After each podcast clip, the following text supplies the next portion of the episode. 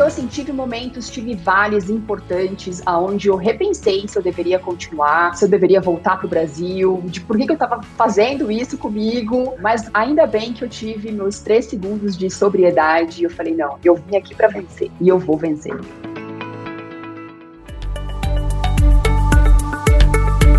O que você faria? Esse é o podcast do Easy Business School.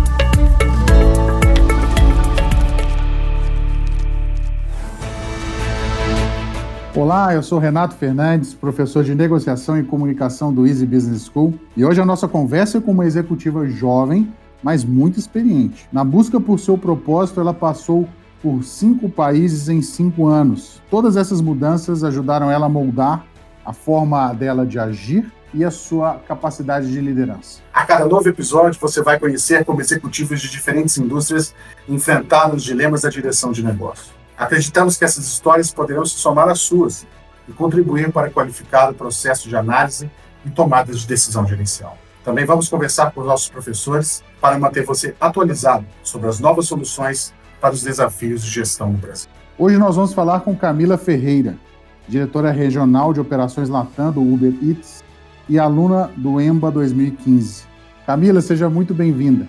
Conta pra gente quem é você e como você chegou até a cidade do México para dirigir as operações do Uber Eats na América Latina. Renato, primeiramente, super obrigada pelo convite. É um prazer estar aqui, é um prazer é, poder compartilhar um pouco da minha experiência, um pouco da minha jornada com todos vocês. Eu sou formada em Economia pela Universidade Estadual de Campinas. Durante 10 anos eu trabalhei na área financeira, em diferentes departamentos, eu trabalhei em planejamento, contabilidade, reporting, mas ao longo desses 10 anos na área financeira também trabalhei muito em parceria com áreas de negócio. Cada uma das empresas pela qual eu passei, a área de negócio era definida de uma maneira diferente, mas acho que o principal objetivo que eu tive naquele momento foi levar um pouco do meu background financeiro para a tomada de decisão das áreas de negócio. E passados esses 10 anos e também muito feedback que eu recebi de meus gestores, eles sempre comentavam comigo que eu tinha uma veia comercial, que eu deveria investir um pouco nisso. E eu acho que passados 10 anos chegou o momento que eu falei, não, acho que eu estou preparada, né? Eu já, já passei por essa jornada na área financeira e eu me sinto preparada para esse próximo passo.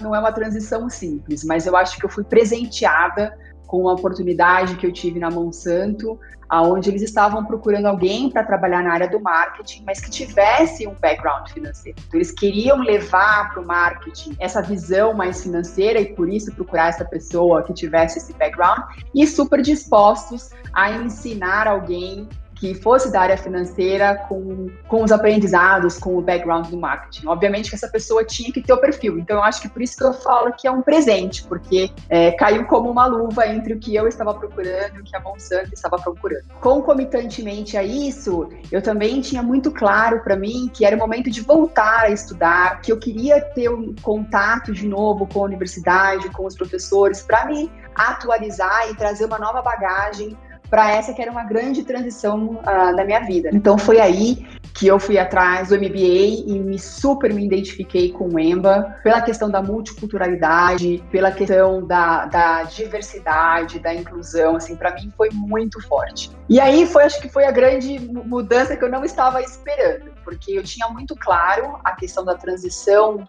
é, de carreira no quesito departamento, mas quando eu entrei no EMBA, eu me deparei com um mundo de empreendedorismo, com um mundo de startups que estava borbulhando no Brasil ali por volta de 2013, 2014, o que efetivamente é, surpreendeu. Então, eu comecei a, a, trilhar o segundo passo da minha transição de carreira, né? Se a gente pode falar dessa maneira. O primeiro já tinha acontecido, que era sair da área financeira, e eu efetivamente estava maravilhada com o marketing, que foi a área que eu fui trabalhar na Monsanto mas eu tinha a sensação de que faltava alguma coisa. E quando eu comecei a entrar nesse mundo do empreendedorismo, eu descobri o que era, que eu efetivamente queria algo que fosse que fosse uma empresa mais flexível, que fosse uma empresa menos burocrática no sentido de ter processos tão estruturados e que me desse a agilidade de movimentação, de inovação que eu tenho como parte do meu perfil. E que, de novo, eu acho que não tem certo nem errado, eu acho que tem diferente e a gente tem que buscar aquilo que tem mais a ver com a gente, com o momento que a gente está vivendo. Então, logo na sequência de eu fazer essa transição de carreira, de sair da, da área financeira e ir para a área do marketing, eu entro para o Emba e o Emba me descortina esse mundo de startups. E aí eu tomei a, a decisão, acho que não tomei a decisão, acho que eu tive outro presente, que foi a oportunidade que eu tive de liderar as operações da EasyTaxi no Brasil. Nesse momento era um early stage uh, da startup, mas foi uma transição desafiadora, né? Porque eu saí de novo, vinha de empresas como Ambev, como Monsanto, uh, como PepsiCo, super estruturadas, com processos claros. E aí eu fui para um early stage da Easy Taxi, que estava no começo. Mas ficou claro para mim que a minha transição de carreira ela não seria completa se eu não fechasse essa, esse ciclo com uma mudança do estilo de companhia que eu estava trabalhando. Então, ao final, ao final dessa experiência, eu acho que ficou claro para mim que é, operações é o que me move, eu sou super apaixonada pelo que eu faço, e hoje eu tenho claríssimo que eu gosto do, do mundo de tecnologia, que é um mundo mais flexível, que tem é, grandes empresas, como é a Uber, pela qual eu trabalho hoje, mas que tem muita flexibilidade, tem muita questão da inovação, é, tem a jovialidade do mercado das empresas, que é algo que eu gosto e que eu valorizo muito. Foi uma grande experiência, mas, de novo, uma grande transição também. Então, já vinha de uma transição de departamento, uma transição de estilo de empresa. E aí, a combinação dessas duas experiências me deu uh, o background que eu precisava para saber: olha, o que, que eu não quero e o que, que eu quero. Eu acho que o segundo presente que eu tive na vida foi efetivamente Groupon, que tem essa combinação de ser uma empresa grande com escopo global, mas ainda com muita flexibilidade de modelo de startup, mundo de internet e que inclusive me deu a terceira alavanca da minha carreira, que foi a minha experiência internacional. Daí para frente, passei por algumas experiências fora do Brasil, fiquei um pouco mais de cinco anos no Groupon e atualmente Estou aqui liderando as operações da Uber Eats na América Latina, de volta para a América Latina, mas essa é um pouco de mim. E nessa transição toda, carreira internacional, de passar por várias empresas, eu conheci meu marido no Chile, apesar de nós termos nos conhecido lá, ele também é brasileiro. Nós nos casamos na Irlanda, nós tivemos o nosso filho nos Estados Unidos e agora a gente está aqui criando nosso filho no México. São realmente muitas mudanças nesse, nesse período, né, de um pouco mais aí de 10 anos já. É, mudanças de área de, de área de conhecimento, mudanças de tipo de empresa, mudanças de país. Imagino que você é, vivenciou muitas coisas. Né? O que me chama a atenção sua história é tentar pensar qual foi o maior desafio que você já enfrentou, qual foi aquele momento mais duro que você teve ao longo dessa jornada é, nesses vários países que você passou? Foram algumas, alguns desafios, mas eu acho que o grande desafio da minha carreira, Renato, foi a minha primeira experiência internacional na Colômbia. E eu vou te explicar por quê.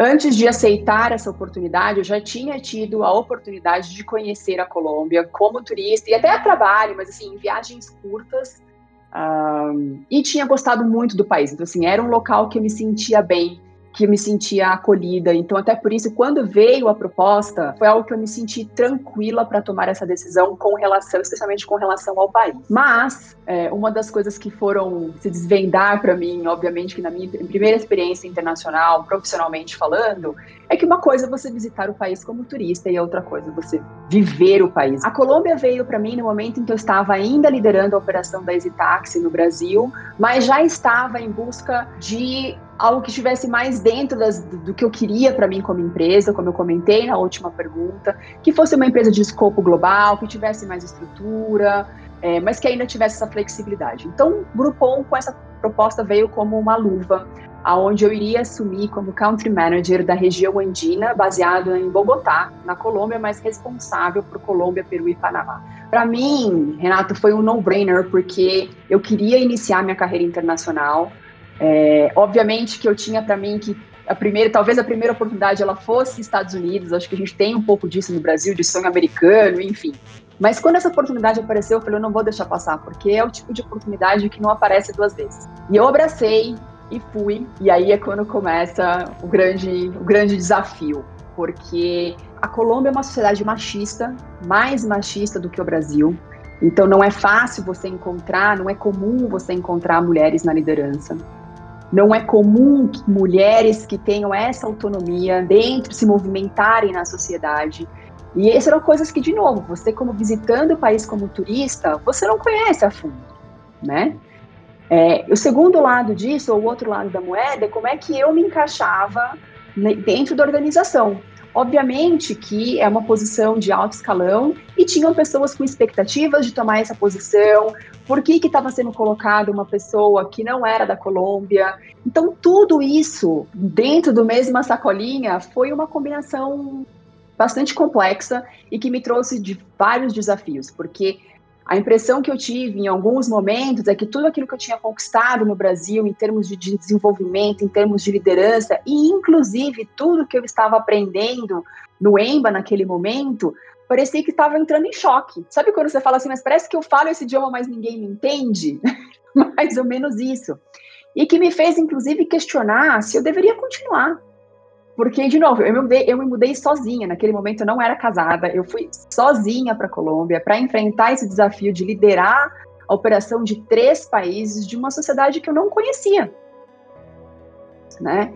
É, e com muitos questionamentos, questionamentos vindos de, de, dentro do meu próprio time, de por que eu, onde eu tinha que me provar constantemente, e questionamentos vindos de pessoas da, da, da própria sociedade, assim, como que é uma mulher que é country manager, que está fora do seu país, que mudou sozinha, todos esses questionamentos que você fala, nossa, não era isso que eu esperava encontrar. Então, assim, tive momentos, tive vales importantes, aonde eu repensei se eu deveria continuar, se eu deveria voltar para o Brasil, de por que, que eu estava fazendo isso comigo. Mas ainda bem que eu tive meus três segundos de sobriedade e eu falei, não, eu vim aqui para vencer e eu vou vencer. Eu só preciso ter um pouco de paciência e eu preciso ter um pouco de sabedoria para entender por que, que eu estou sendo questionada. Por que, que isso está acontecendo? Então, obviamente que tem uma parte Camila, uma parte eu, mas tem uma parte eles. E foi aí a grande virada de chave. Imagino esse, esse desafio, né, de você. É interessante porque eu lembrei que as pesquisas, algumas pesquisas de negociação que eu participo, classificam o mundo em grandes blocos, né? E, e aqui na América Latina sempre classificam o, o Brasil como parte de Latam, né? como se fosse toda uma coisa só. Vendo você falar um pouco sobre a Colômbia, né? É, eu fiquei pensando sobre as grandes diferenças que existem aqui no Brasil entre os nossos colegas aqui de outros países. Como é que você fez? Quais foram os critérios que você utilizou? Como é que você fez para resolver a situação tão, tão dramática ainda sozinha lá na Colômbia, Camila? Só para colocar um pouquinho mais de, de pimenta nessa, nessa, nessa combinação, antes de eu sair do Brasil, eu tive muito questionamento dos meus amigos também. Meus amigos, da minha família, por que Colômbia? O que, que você vai fazer na Colômbia? É, já não tem problemas demais no Brasil para você ir para um país que é ainda mais complicado? Você vai sozinha?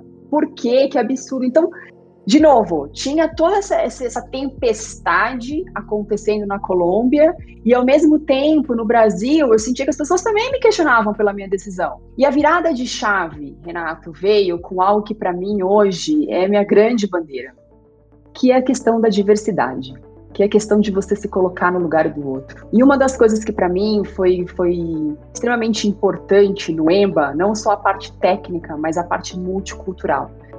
Eu vou só fazer um parênteses, porque quando eu entrei no EMBA, eu lembro que eu pensava assim: olha, só pessoas que vivem o mundo corporativo conseguem solucionar problemas do mundo corporativo, ou conseguem entender problemas do mundo corporativo.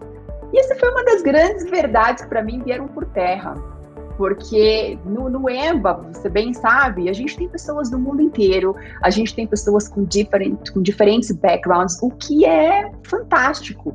Então eu me lembro de estar em reuniões de negócio com mulheres de expatriados que estavam no Brasil, que naquele momento não estavam trabalhando, mas que estavam investindo no seu desenvolvimento pessoal e profissional e que tinham ideias maravilhosas de como solucionar problemas corporativos. Então, assim, olha que, que beleza, que às vezes você fala assim, não, a gente só olha o problema de um ângulo, e aí a gente não consegue ter experiências, eh, soluções completas. E foi isso que eu levei para solucionar essa tempestade perfeita que estava acontecendo na Colômbia. Falei, olha, eu preciso começar a enxergar as coisas com os olhos da Colômbia, da sociedade colombiana, do meu time. Então, assim, que expectativas que eles tinham antes de que eu chegasse? Porque se eu começar a levar as coisas para o lado pessoal, isso aqui só vai para baixo. E eu não acho que é pessoal. Eu acho que efetivamente o que a gente tem aqui é uma questão cultural. Então, o que eu comecei a fazer foi começar a entender mais a sociedade colombiana, começar a interagir mais com as pessoas da Colômbia. Tanto que hoje, assim, minha melhor, uma das minhas melhores amigas, ela é colombiana. Colômbia para mim se tornou uma segunda casa. Eu amo aquele país com todo o meu coração. Sinto muita falta, por quê? Porque eu consegui viver a cultura. E eu consegui entender que os questionamentos que as pessoas estavam me fazendo não eram questionamentos da Camila. Eram questionamentos de uma sociedade de padrões que, para eles, ter uma mulher brasileira no comando de uma operação de uma empresa colombiana não é normal. Talvez normal fosse para mim que tomei a decisão mas não era normal para eles. Então, a partir do momento que você começa a entender por que, que as pessoas estão te julgando, você começa a falar a mesma língua. E aí é que as coisas começaram a virar. Aí é que eu comecei a efetivamente deixar de viver o estilo brasileiro na Colômbia e comecei a viver a Colômbia. E me permitir fazer parte daquela sociedade que eu achava que estava me julgando na pessoa física e não era. E também começar a ajudá-los a entender de que, olha, não precisa ser assim.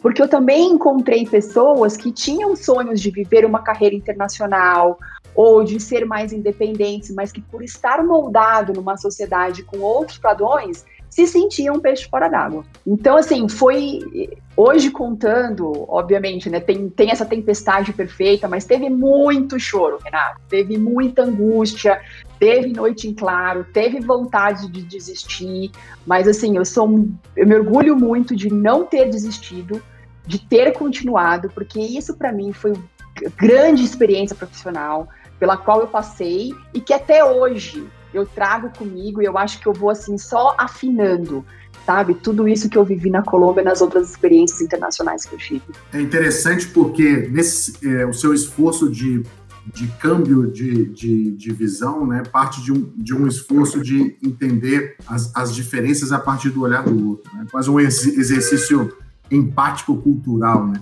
Nós estamos num momento muito importante de debate sobre essas temáticas de, de, de inclusão, de diversidade. Eu achei muito interessante a forma como você colocou, né? De enxergar a diversidade, a diferença, mas buscar um, um, ter um impulso próprio de buscar essa compreensão a partir de uma compreensão minha, né? Como é que as outras pessoas, por que será que as outras pessoas estão me olhando dessa forma? E eu acho que nesse aspecto de mudança de países é fundamental, porque é preciso combater esse etnocentrismo, né? Todos nós temos a nossa pátria, todos nós fomos criados num país que amamos. Então é importante esse exercício. Você saiu da Colômbia e depois decolou aí do Groupon, né? Em cinco anos foram cinco países. Como é que essa sua, esse seu esforço empático, né, de combater um pouco essa, é, essas perspectivas que você achava que as pessoas tinham de você, tentar enxergar a partir do olhar deles, ajudou você no Chile, ajudou você na Irlanda, ajudou nos Estados Unidos e ajudou agora no México, na UPA. Como eu comentei anteriormente, eu acho que foi afinando a ferramenta. Então, quando eu mudei, por exemplo, da Colômbia para o Chile, apesar de ter passado por todo essa, esse sofrimento na Colômbia, é, foi, outro, foi outro chororô, Renato. Foi muito difícil sair da Colômbia. Disse, para mim, a Colômbia é a minha segunda casa. Eu tenho um amor muito grande é, pelo país, pelas pessoas, enfim, por tudo que eu vivi lá. E quando eu cheguei no Chile, por incrível que pareça, o que me, primeira coisa que me surpreendeu foi: estamos falando o mesmo idioma? Porque para mim, de novo, né, você assume as coisas ao invés de questionar as coisas. Para mim era tudo espanhol. o espanhol que é falado no Chile é muito diferente do espanhol que é falado na Colômbia. É, então, de novo, foi a questão da empatia uma palavra ou outra que você vai pegando, que você vai criando esse, esse uh, trust, né? Essa, essa, essa, esse relacionamento com as pessoas e você vai se fazendo parte das pessoas. Porque a partir do momento que você chega, você é um bichinho estranho, entendeu? E você não pode simplesmente querer que todas as pessoas te abracem, porque você é um organismo estranho naquele, naquele círculo de pessoas. Como é que você vai criando essas conexões? O que eu vivi na Colômbia era da sociedade colombiana. O que eu levei para o Chile foi o que eu aprendi de diversidade. E, de novo, isso se repetiu quando eu fui para Irlanda. É, então, você imagina, se na Colômbia já era um ponto fora da curva, uma mulher solteira liderando uma, uma operação de uma empresa multinacional, quando eu cheguei na Irlanda, imagina uma mulher brasileira latino-americana liderando uma operação global da, do Groupon. Era mais diferente ainda. E, de novo, ali eu já não estava mais lidando com culturas similares, porque quando a gente pensa em América Latina, com certeza não é a mesma cultura, mas ainda tem as suas similaridades. Agora, quando a gente vai para a Europa e quando você pega um escopo, um escopo global, aí a diferença cultural ela se acentua absurdamente. Mas, de novo, o que eu sempre levei para mim, eu acho que foi. Não posso dizer chave de sucesso, porque eu não acredito nisso, mas eu acho que foi o diferencial foi sempre me colocar no lugar do outro e sempre entender que eu era a pessoa que estava chegando e que se eu quisesse fazer parte daquilo, eu teria que estar aberta para aquilo. Jamais eu poderia levar o que eu vivi na Colômbia ou o que eu gostava da Colômbia para o Chile, porque eu ia ser infeliz e a mesma coisa para a Irlanda, e a mesma coisa para os Estados Unidos. Então, ter essa mente e esse coração aberto para você viver a sociedade, você se permitir experimentar e fazer parte disso, é o que eu trago comigo. E agora, até para soltar aqui uma informação para você, agora na, na Ubra, a gente está fazendo a nossa definição de prioridades para o ano de 2021 e eu vou ser aí a, a embaixadora de diversidade e inclusão na companhia, porque, de novo, não é algo que eu falo da boca para fora, é algo que eu vivi, é algo que eu acredito, é algo que para mim não tem como viver sem.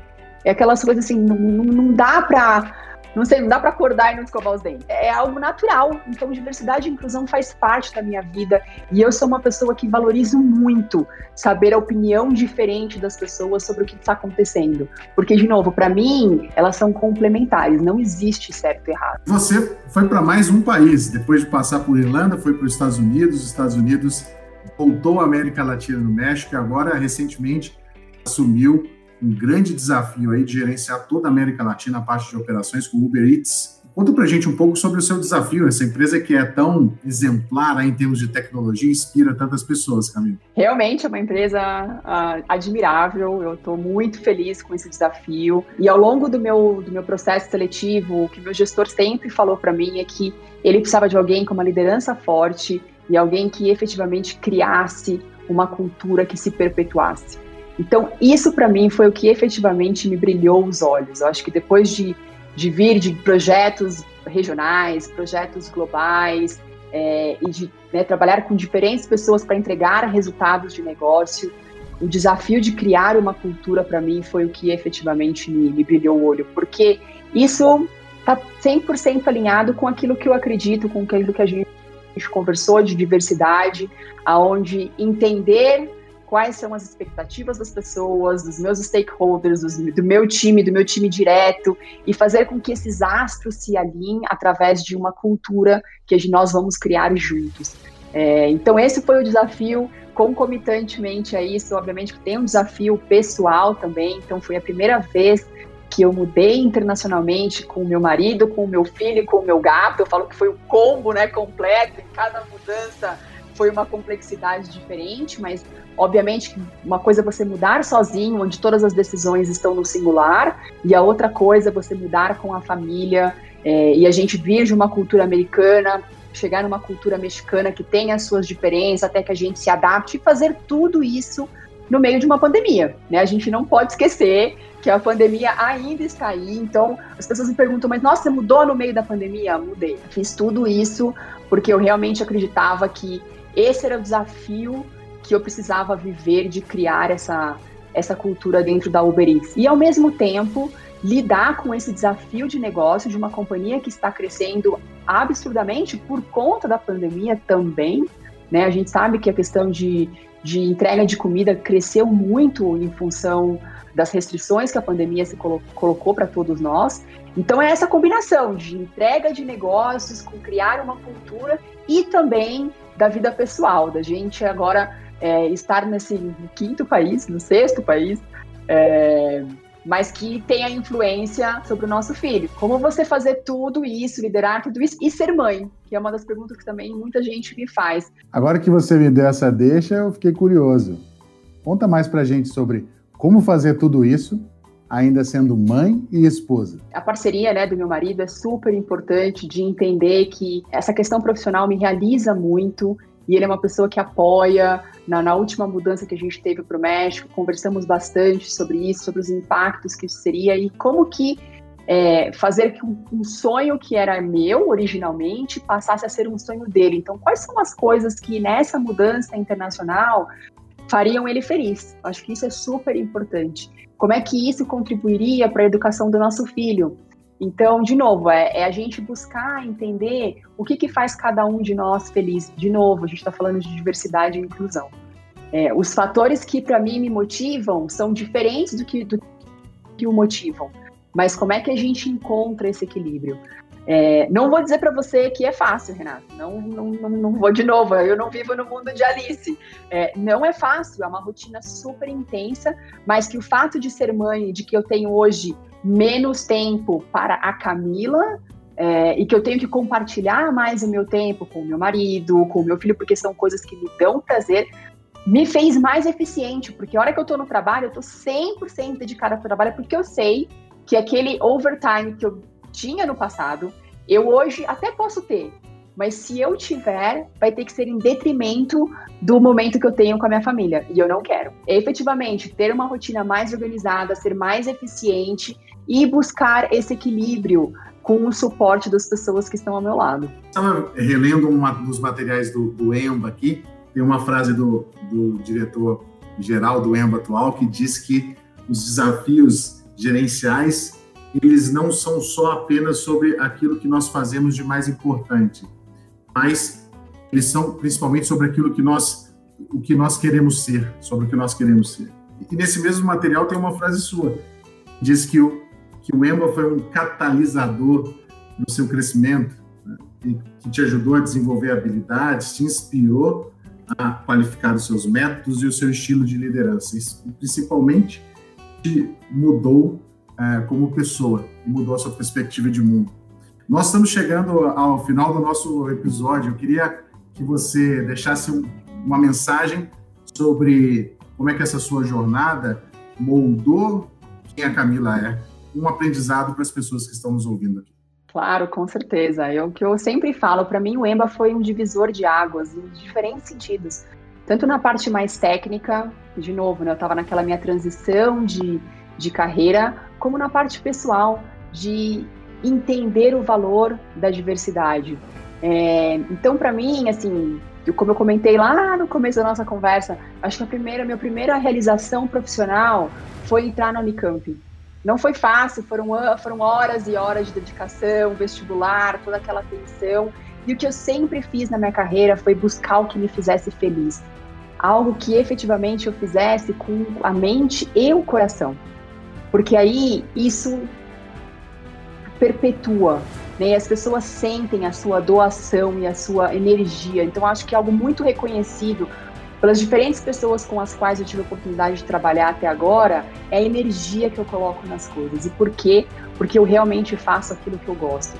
Agora, a gente não pode embelezar essa, essa frase, porque fazer aquilo que gosta também tem as suas dificuldades. Então, assim, para eu ter uma carreira internacional, eu passei por todos aqueles desafios da Colômbia. Para eu seguir na minha carreira internacional, tiveram outros desafios que aconteceram. Então, não é um mundo de Alice, é um mundo de conquistas, é um mundo de realizações, mas é um mundo que efetivamente eu escolhi para mim, que me faz feliz. Eu acho que essa é a grande mensagem que eu quero deixar, que a gente tenha a coragem de buscar aquilo que nos faz feliz.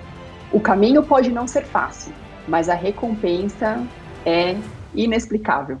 Agradeço a sua participação, Camilo. Deixe uma provocação a todos os nossos ouvintes. Se você fosse convidado para assumir um desafio em um país muito diferente, marcado por graves diferenças culturais, o que você faria? Esperamos no nosso próximo episódio.